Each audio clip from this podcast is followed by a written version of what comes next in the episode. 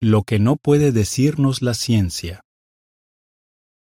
Aunque los científicos han estudiado tanto como han podido el universo conocido, todavía hay muchas preguntas importantes que no pueden responder.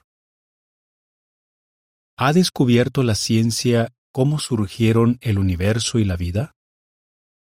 La verdad es que no. Muchos piensan que una rama de la ciencia llamada cosmología puede explicar el origen del universo.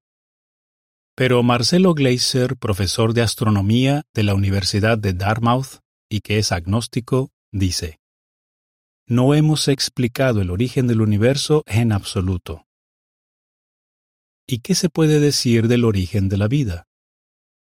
Un artículo de la revista Science News dice, Quizás sea imposible determinar con exactitud cómo empezó la vida en la Tierra.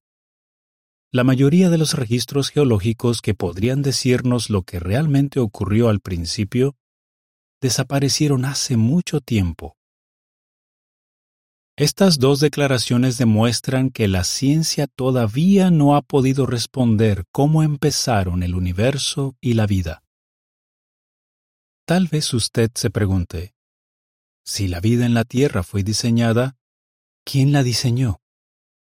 Además, si existe un creador bueno e inteligente, ¿por qué permite que suframos?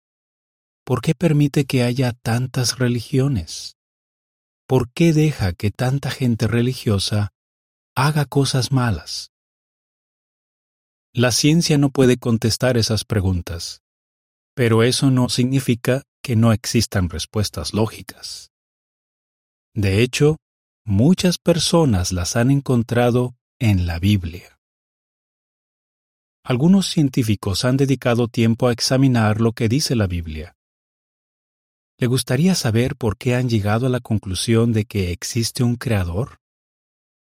Vaya a jw.org y ponga en el buscador opiniones sobre el origen de la vida. La siguiente es información suplementaria. La ciencia y la Biblia los convencieron. Georgi Koidan, químico. Mi trabajo consiste en ensamblar o unir moléculas. Es como jugar al ajedrez. Hay que prever varios movimientos. Si te saltas un paso, la molécula se descompone. Mi trabajo parece complicado, pero eso no es nada comparado con los miles de reacciones químicas que se producen dentro de la célula para fabricar moléculas químicas complejas.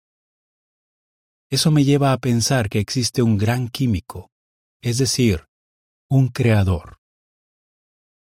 Cuando estudié la Biblia me di cuenta de que no es un libro cualquiera. Aunque se terminó de escribir hace casi dos mil años, estoy seguro de que sus consejos siguen siendo prácticos.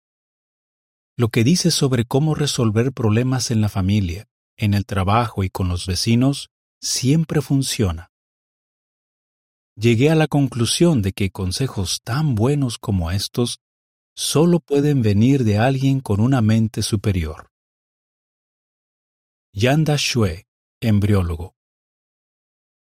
Cuando se forma un embrión, todas las células trabajan juntas para que unas se conviertan en nervios, otras en músculos, en huesos, en sangre, en otros tejidos, hasta formar un bebé.